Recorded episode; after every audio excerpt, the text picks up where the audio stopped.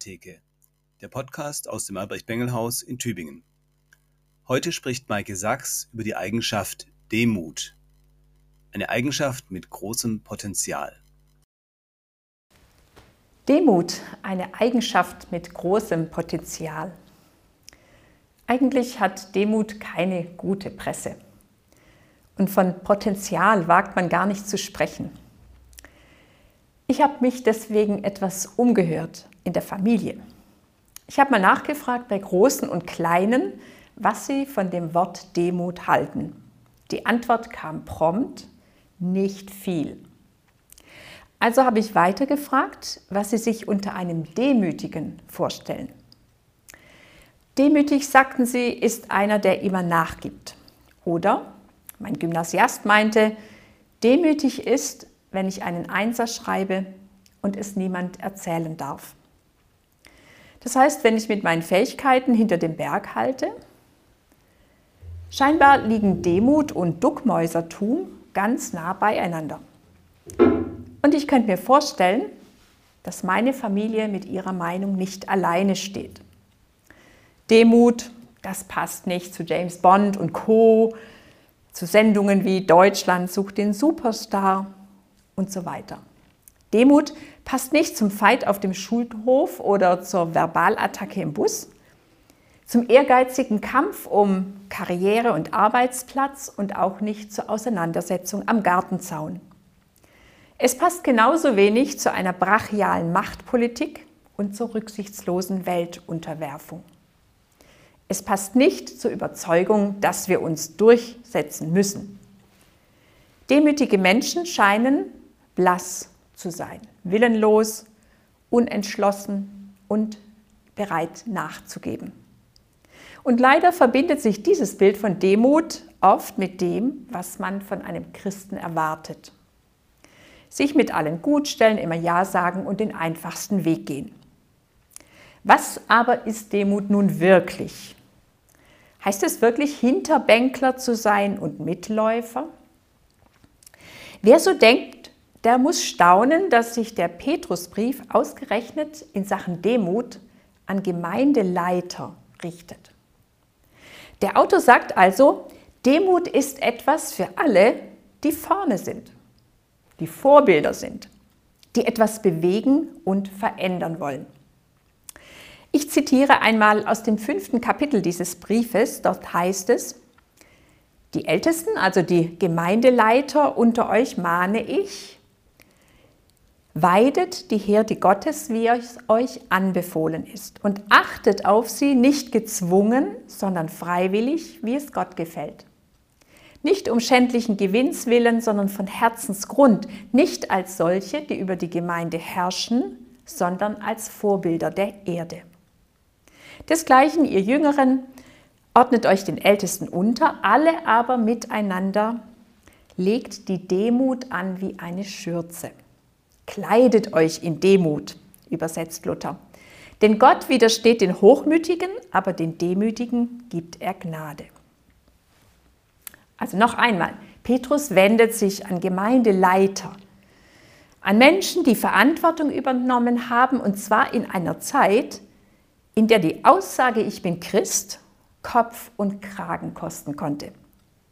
Und in solchen Zeiten, das weiß man bis heute, sind ja gerade Gemeindeleiter hochgradig gefährdet. Sie werden als erstes bedroht, geächtet, inhaftiert oder sogar zum Tode verurteilt.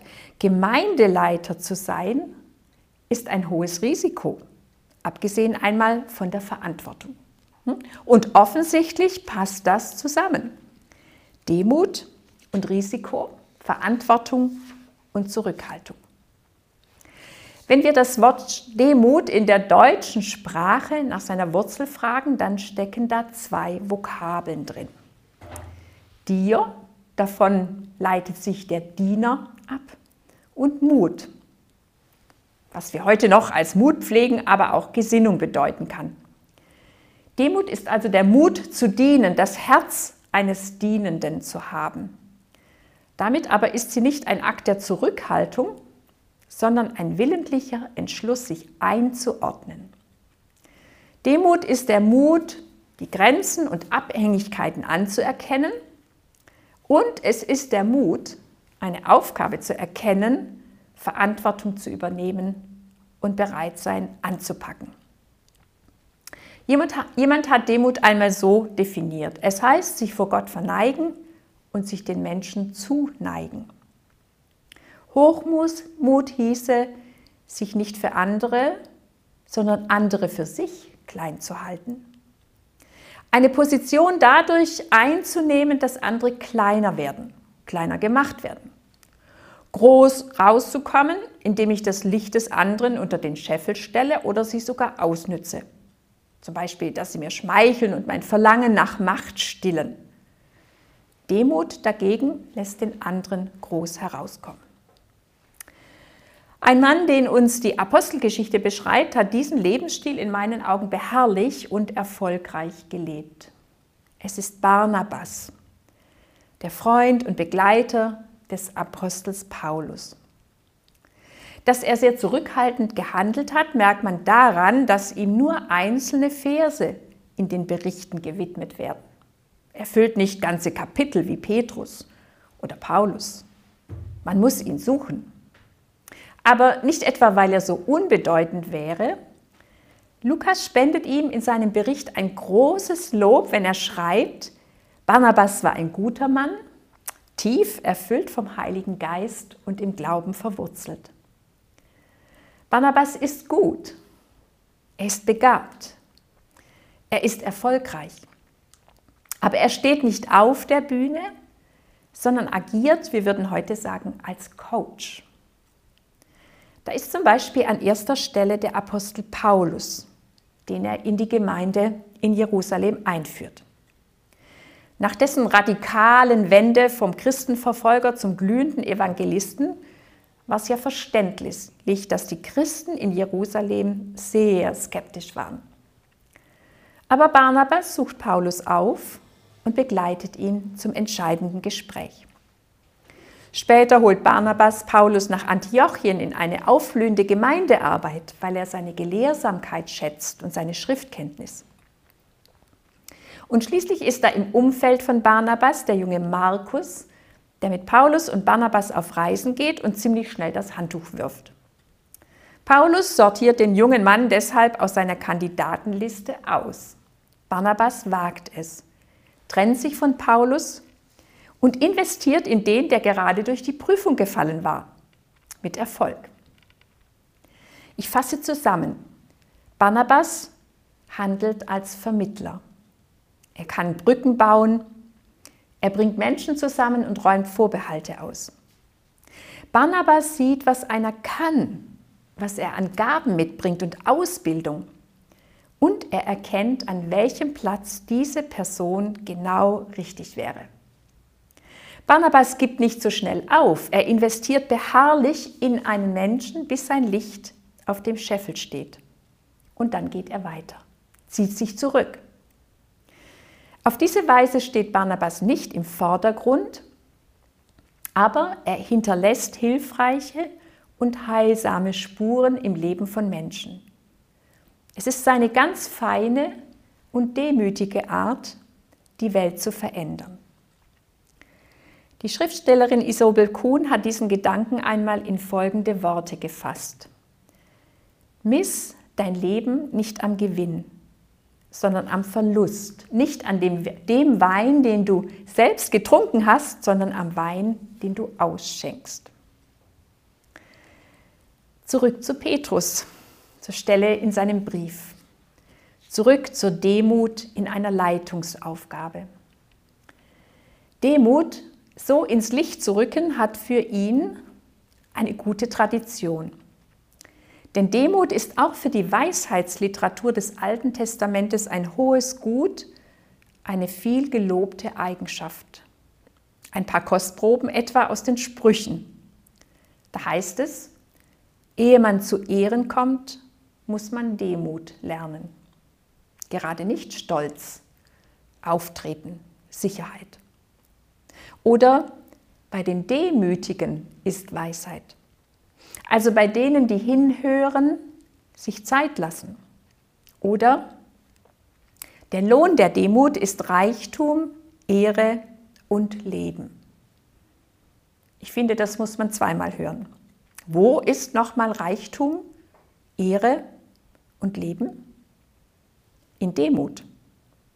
Ziemlich unbegreiflich. Irgendwie scheinen unsere Medien da ganz anders zu ticken. Stolz ist in uns Selbstdarstellung. Wir selbst werden angezogen, unsere Blicke und Gedanken von Tennisgrößen, Sportassen und Fußballstars und großen Politikern, packenden Rednern, erfolgreichen Geschäftsleuten, Schauspielkünstlern und Schönheitsköniginnen und denen mit einem dicken Geldbeutel. Jedenfalls sind sie in aller Munde. Aber ich frage mich tatsächlich, wer ist bedeutender? Ein millionenschwerer Bundesligaspieler oder der Trainer einer F-Jugend in XY? Einer, der seine Zeit investiert, seine jungen Spieler motiviert, tröstet und anspornt und leitet? Ich glaube, dass er tiefere Spuren in dieser Welt hinterlässt als der andere auf dem Rasen des Stadions.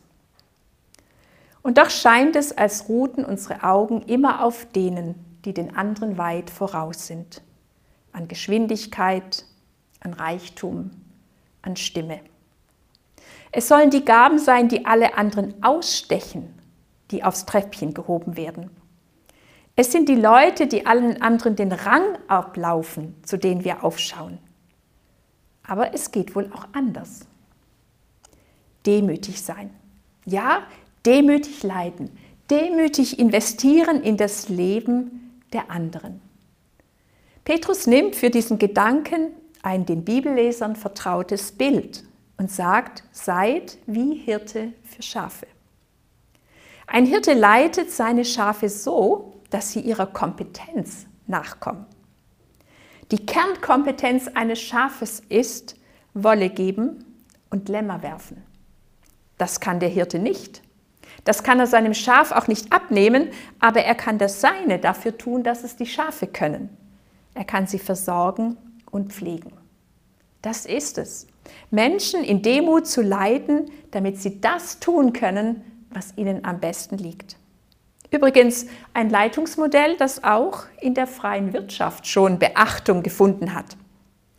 Ich habe gelesen vom Versuch einer großen Firma, die hatte die Abteilungsleiter für vier Wochen in die Karibik geschickt, ohne Kontakt zu ihrer Abteilung.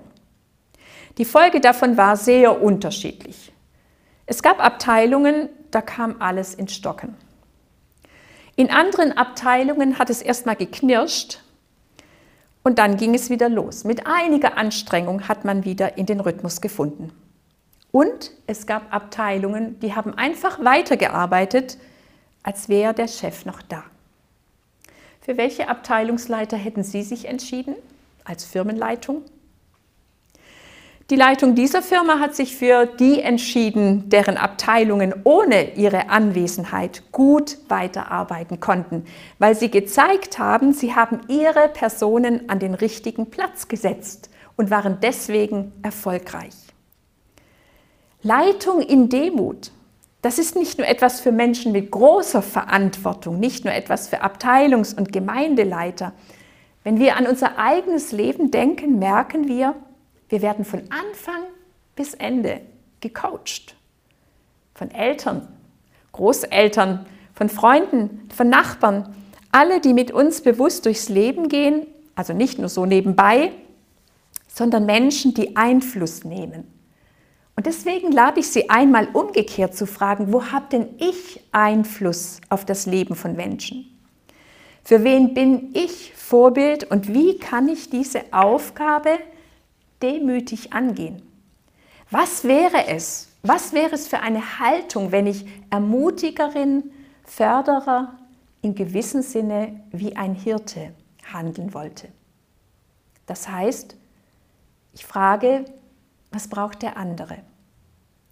Wie kann er das finden, was ihm jetzt gut tut? Welches Wort beantwortet seine Frage und nicht meine? Wann ist es für Sie passend, dass ich vorbeischaue und nicht nur für mich? Wie viel Redeanteil hat der andere? Ich finde gerade genau das Reden und Hören ist ein wichtiger Prüfstein dafür, wie ich mich zu einem anderen stelle. Wenn ich richtig höre und nicht nur eine Redepause nütze, wenn der andere gerade Luft holt, um ins Wort zu fallen, sondern wirklich hinhöre und mich hineindenke, dann zeige ich Demut. Zur Demut gehört aber auch, dass die Grenzen klar sind. Was ist mir denn möglich und was nicht? Wo brauche ich auch als leitende Hilfe? Demut achtet darauf, dass es nicht zu falschen Abhängigkeiten kommt. Man kann zum Beispiel sogar durch ein Helfen, durch eine Hilfe, die ja sehr demütig wirkt, Machtverhältnisse schaffen, die gar nicht gesund sind. Wo also bin ich dabei, jemanden zu beherrschen und zu manipulieren? Wo helfe ich stattdessen dem anderen, sich zu entfalten? Das Potenzial der Demut liegt gerade darin, dass er einen anderen dorthin führt, wo er findet, was er braucht. Dass er sich entfalten kann. An seinem Platz, an dem er richtig ist, in dem Umfeld, in dem er aufblüht, Wurzeln schlägt und wachsen kann. Und das muss nicht einmal immer Aktion sein. Nicht Antwort oder Hilfe oder Rat. Es ist im tiefsten eine Haltung, in der wir miteinander umgehen. Zum Beispiel beim Geburtstag eines 80-jährigen Gemeindegliedes war das spürbar. Er war sehr engagiert und deswegen hat die ganze Gemeinde sein Fest mitgefeiert. Zum Beispiel unter ihnen auch die Worship Band aus dem Jugendgottesdienst. Alle haben sie etwas zum Fest beigetragen, auch die jungen Leute Verwundert fragt ein Gast das Geburtstagskind, ob das denn seine Musik sei. Magst du das, wenn die spielen? Nein, sagt der Jubilar ganz ehrlich, aber ich liebe die jungen Leute. Das heißt, er weiß, wo seine Grenzen sind, auch im Geschmack, aber gesteht dem anderen zu, dass er den Raum hat, den er braucht. Es geht nicht um ihn selbst. Und geht das nicht auch umgekehrt für die Jüngeren, gegenüber den Älteren. Die Jungen mit neuen, bahnbrechenden Ideen, die wissen, wo es mit der Kirche in der Zukunft lang geht. Auch für sie ist es gut, behutsam zu sein, die Erfahrung der Älteren zu achten und Brücken zu bauen, Raum zu geben und die eigenen Grenzen zu achten. Demut, das ist nicht Willenlosigkeit. Es ist Behutsamkeit und Respekt, Ordnung und Rücksicht. Meine Wünsche und meinen Willen lasse ich überprüfen und frage, was dient allen und nicht nur mir. Das Entscheidende ist nämlich nicht, wie groß ich vor anderen dastehen werde und ob sie mich wichtig finden oder nicht, sondern eben, was allen dient. Wie das Optimale aus unserer Gemeinschaft entwickelt werden kann. Und das kann dann heißen, dass ich den Kürzeren ziehe, dass ich nicht auf mein Recht poche und mit meiner Meinung hinter dem Berg halte. Menschen, die sich in kritischen Momenten zurückhalten können, sind ausgesprochen weise und wertvoll. Sie lassen Zeit, sich und den anderen hinzuhören, auszuloten, zu verstehen und für Verständnis zu sorgen. Demut, das kann heißen, ich binde mir die Schürze um und gehe in die Küche und mache den Abwasch. Demut kann aber genauso heißen, ich stehe an vorderster Front und übernehme für etwas Verantwortung, weil ich weiß, den anderen ist diese Aufgabe zu schwer. Ich bin auf ein sehr interessantes, nachdenkenswertes Zitat gestoßen. Es geht zurück auf Gilbert Keith Chesterton, ein englischer Journalist und Autor der Pater Brown-Krimis. Also ein taffer Mensch. Ich bedauere, das Zitat stammt schon aus dem Jahr 1908, aber ich finde, man kann auch heute darüber nachdenken. Chesterton sagt, die Krankheit unserer Zeit ist Demut am falschen Ort. Die Eigenschaft der Bescheidenheit ist auf Wanderschaft gegangen. Sie bezieht sich nicht mehr auf unseren Ehrgeiz, sondern auf unsere Überzeugungen, einen Ort, wo sie nichts zu suchen hat. Die alte Demut ließ den Menschen an seinen Bemühungen zweifeln mit dem Ergebnis, dass er sich mehr anstrengte. Die neue Demut macht ihm seine Ziele suspekt mit dem Ergebnis, dass er gar nichts mehr tut. Wir sind also auf dem besten Wege, ein Geschlecht hervorzubringen, dessen Kopf so bescheiden ist, dass es nicht mehr ans Einmaleins glauben mag. Haben Sie den Unterschied gemerkt? Nicht das Ziel stellt Demut in Frage, nicht meine Überzeugungen, sondern die Art, wie ich damit umgehe und anderen begegnen. Nicht mehr wissen, wozu ich da bin, das ist falsche Bescheidenheit und keine Demut. Im Gegenteil. Demut bedeutet, ich packe an, ich bringe mich ein, ich entscheide mich für das, was anderen und damit selbstverständlich auch mir selber dient.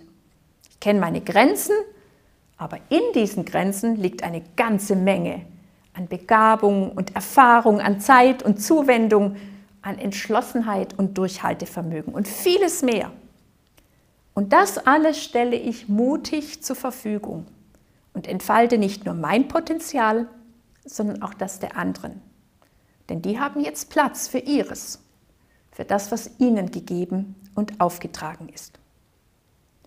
Das klingt alles gut vielleicht. Aber wie jede Investition so ist auch eine demütige Haltung mit einem hohen Risiko verbunden. Ich weiß ja nicht, was daraus wird. Ich weiß auch nicht, was andere daraus machen, denn ich lasse mich ja ein Stück weit los. Ist es dann doch Feigheit oder Opportunismus? Gewinnt nicht doch am Ende der Stärkere, auch in der Gemeinde? Kostet sie nicht zu viel Kraft, die Demut? Ich muss mich ja manchmal auch zurücknehmen, selbst beherrschen, Geduld haben, ist sie nicht zu gutem Grund so unpopulär, sie, diese Demut? Im Begriffslexikon zum Neuen Testament steht deswegen, ich zitiere, im Kern leitet sich die Demut aus dem Verhältnis des Menschen zu Gott her. Wo der Mensch sich und die anderen unter die Hand Gottes gestellt sieht, und wo er anerkennt, dass das Urteil über den eigenen Rang und Wert ihm selbst nicht zusteht, da lebt er in der Demut. Demut unterscheidet sich von stoischer Unberührtheit dadurch, dass sie auch weiterhin leidet an den Ereignissen und Verhältnissen und deren Änderung herbeisehnt. Sie aber nicht mehr ohne das Wirken und die Entscheidung Gottes erwartet. Im Kern leitet sie sich vom Verhältnis des Menschen zu Gott her. Die Vergewisserung durch Gottes Liebe und die Geborgenheit in Gott ist eine ganz wesentliche Voraussetzung dafür, dass ich mich zurücknehmen kann. Ich weiß, ich gehe nicht verloren, weil ich gehalten bin. Und das ist die wesentliche Voraussetzung dafür, dass ich innerhalb meiner Grenzen leben kann. Und deswegen wächst Demut auch als Frucht auf dem Boden des Glaubens. Deswegen ist Demut ein Charakterzug des Reiches Gottes und ganz entscheidend Teil vom Leben und Wesen von Jesus Christus. Jesus selbst hat von sich gesagt, ich bin sanftmütig und von Herzen demütig. Und Paulus beschreibt es in seinem Philipperbrief im zweiten Kapitel, wie sich Jesus selbst loslässt, selbst erniedrigt, sich selbst einschränkt, sich Grenzen setzt und unterordnet, um ans Ziel zu kommen. Und jetzt behauptet doch wahrlich niemand, Jesus sei willenlos gewesen. Blass, nichtssagend. Ganz sicher nicht. Jesus konnte seine Meinung vertreten, wenn er davon überzeugt war. Nicht einmal am Karfreitag war er der Unterlegene. Sein Tod am Kreuz ist nicht die Niederlage eines Schwächeren, sondern seine ganz eigene und freie Entscheidung. So hat er seinen Jüngern gesagt, mir nimmt niemand das Leben. Ich gebe es aus freien Stücken. Was also macht seine Demut aus. Und passt das, was wir bisher gesagt haben, dazu? Jesus wusste sich sehr wohl unterzuordnen. Sein Herz und sein Wille waren vor Gott geneigt und den Menschen zugeneigt. Wie am Kreuz gab es diese horizontale Linie der totalen Abhängigkeit von Gott. Für Jesus war klar, er tut nur, wofür der Vater im Himmel grünes Licht gibt. Und gleichzeitig gab es diese vertikale, die Hingabe an die Menschen. Das heißt, Jesus hat sich nicht jedem und allem willenlos gefügt, aber er wusste, welche Rolle ihm Gott zugedacht hatte. Und da hat er sich gefügt. In dieser Rolle hat er geboten und gelehrt, geheilt und gestraft, gestritten und sich geopfert. Jesus war mit sich im Reinen und deswegen stark, weil er wusste, wer er war und wozu er auf diese Erde gekommen war. Und doch oder gerade deshalb war er von Herzen demütig. Übrigens, die Evangelien berichten uns, dass auch die Öffentlichkeit von dieser Einheit und der Unterordnung von Sohn unter den Vater erfahren hat. Zweimal bei der Taufe Jesu und bei der sogenannten Verklärung auf dem Berg hat Jesus und seine alle Anwesenden eine Stimme gehört die Gottes Liebe und sein Einverständnis erklärt haben. Jesus konnte demütig sein, weil er wusste, ich bin kostbar. Ich habe etwas. Ich habe etwas, das ich einordnen kann. Mein Beitrag ist wichtig. Ohne mich geht es nicht. Jesus wusste sich unterzuordnen. Das andere, wo Jesus Verantwortung hatte für Menschen oder Ziele, hat er es immer als Hirte getan bin der gute Hirte, hat er von sich selber gesagt. Und als seine Jünger mal leise Zweifel daran geäußert haben, ob man als Jesus-Jünger nicht zu kurz kommt, da hat er sie gefragt, habt ihr je Mangel gehabt? Und ihre Antwort war nein. Sie hatten immer alles, was sie gebraucht haben. Jesus wusste es, durch Vorbild und Lehre seine Jünger so zu leiten, dass sie ihre Persönlichkeit ernst genommen hat aber sie auch rangenommen hat. Er hat sie gefördert und gefordert. In seiner Gemeinschaft haben sie ihre Beziehung zu Gott, ihre Abhängigkeit neu entdeckt, aber auch das Geschenk dieser Abhängigkeit. Und sie wurden auf die große Aufgabe vorbereitet, Augenzeugen von Jesus zu sein. Es reizt mich, einmal das Gegenteil zu betrachten. Was wäre gewesen, wenn Jesus hochmütig gehandelt hätte. Jesus hätte die Aufmerksamkeit ganz auf sich gezogen. Seine Jünger hätten ihn hofieren müssen und er hätte sie zu seinen Zielen ausgenützt. Hochmütig klingen zum Beispiel die Avancen des Satans, der Jesus vor seinem ersten öffentlichen Auftreten versucht, also in die Falle lockt. Da ist der Tenor etwa, ja, zeig mal, was du drauf hast. Oder lass die Leute über dich staunen und dich bewundern. Oder bete mich an und ich will dir die Welt zu Füßen legen, du sollst herrschen, ohne zu dienen. Zum Hochmut hätte Jesus seine Jünger erzogen, wenn sie sich irgendwann mal abgesetzt hätten und einen eigenen Laden aufgemacht. Wo immer das dann geendet hätte, Weder Gottes Plan noch Jesus noch seine Jünger wären jemals ans Ziel gekommen. Wenn man diesen Gedanken einmal weiterdenkt, ist doch klar, wer Hochmut lebt und strebt, der steht auf einmal ganz allein da, um den wird es kalt und einsam. Die Bibel sagt ja, der bewegt sich auf den Abgrund zu. Hochmut kommt vor dem Fall. Das stammt nicht von Goethe, sondern aus den Sprüchen. Demut. Nicht der Hochmut bringen uns weiter. Demut, nicht Hochmut baut Beziehungen, macht Menschen stark, heilt und führt zusammen. Demut, nicht der Hochmut, hat das Potenzial, etwas aufzubauen und zu verändern zum Guten hin. Und noch ein dritter Gedanke. Demütig hat Jesus sein Äußerstes gegeben und losgelassen, um ans Ziel zu kommen. Er hat alles auf eine Karte gesetzt und hat damit erreicht, was er zu erreichen hatte. Ich bin gekommen, um zu dienen. Das war sein Lebensmotto. Und er bringt es ein mitten im Streit um den ersten Posten, der unter seinen Jüngern aufgekommen war. Alle berühmten Menschen, die ihre Spuren hinterlassen haben, haben es durch ihr Lebenswerk getan. Jesus hat es durch sein Sterben erreicht, durch den Gipfel der Selbstaufgabe und Demut. Jesus zeigt, Demut bringt ans Ziel. In den Seligpreisungen sagt Jesus selbst, selig sind die Sanftmütigen. Eine andere Übersetzung für das Wort Demut, denn sie werden das Erdreich besitzen. Blickt man in die Zeitung oder hört Nachrichten, fällt diese Vorstellung ziemlich schwer, ich gebe es zu.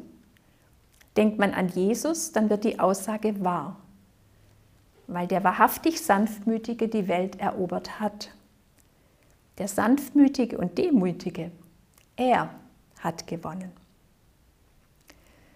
Vielleicht ist das Vorbild von Jesus ja nun ein bisschen hoch.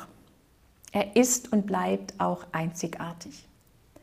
Deswegen müsste, möchte ich diesen Gedanken noch einmal an einer anderen Person, auch einem mutigen und demütigen, durchspielen, von dem Jesus einmal in seinem Gleichnis erzählt, vom barmherzigen Samariter. Dieser Mann findet auf seinem Weg einen Verletzten und hilft. Dafür stellt er viel zurück, seine Vorurteile, denn er gehört zu einem anderen Volk. Seine eigene Angst denn immerhin waren es Strauchdiebe und Banditen, die den Armen so zugerichtet hatten. Er stellt seine Pläne zurück, denn er beugt sich über ihn und leistet erste Hilfe aus seinem Verbandskasten. Als er an seine eigenen Grenzen kommt, bringt er ihn in einem Gasthof vorbei und legt die Kosten fürs Erste einmal aus. Der Barmherzige lebt eine andere Demut als die, die sich selbst retten und unter dem Vorwand, im Tempel unentbehrlich zu sein, am Verletzten vorbeigehen. Demut ist praktisch, hilfreich, heilsam und lebensrettend für den, der unter die Räuber geraten ist.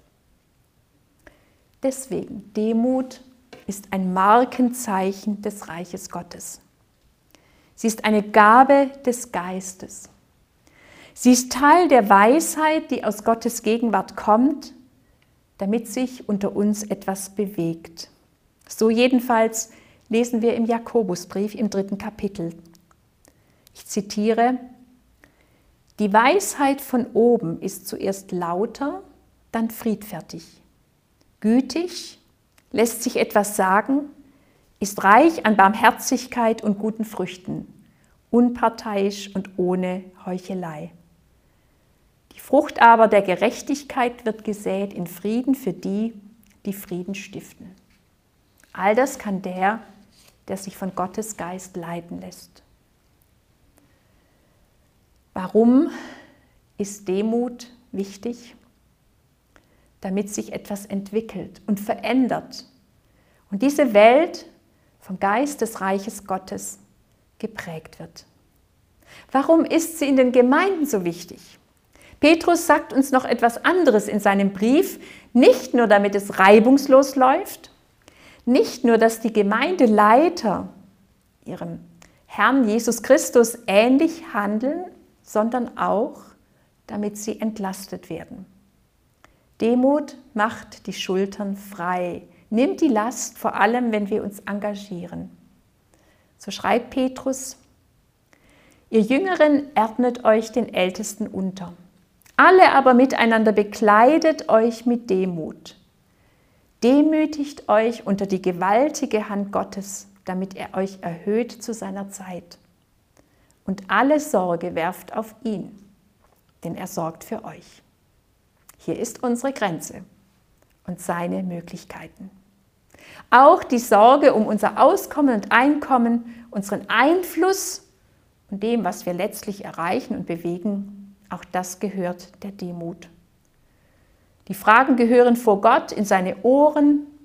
Sie gehören zu unserem Glauben, zum Vertrauen, dass wir ihm unendlich kostbar sind, begabt und geformt. Und damit zu wuchern mit den anvertrauten Pfunden in großem Mut, das ist Demut. Demut, von der die Weisheit Salomos sagt, ich bringe Ehre, Reichtum und Leben. Vielen Dank fürs Zuhören.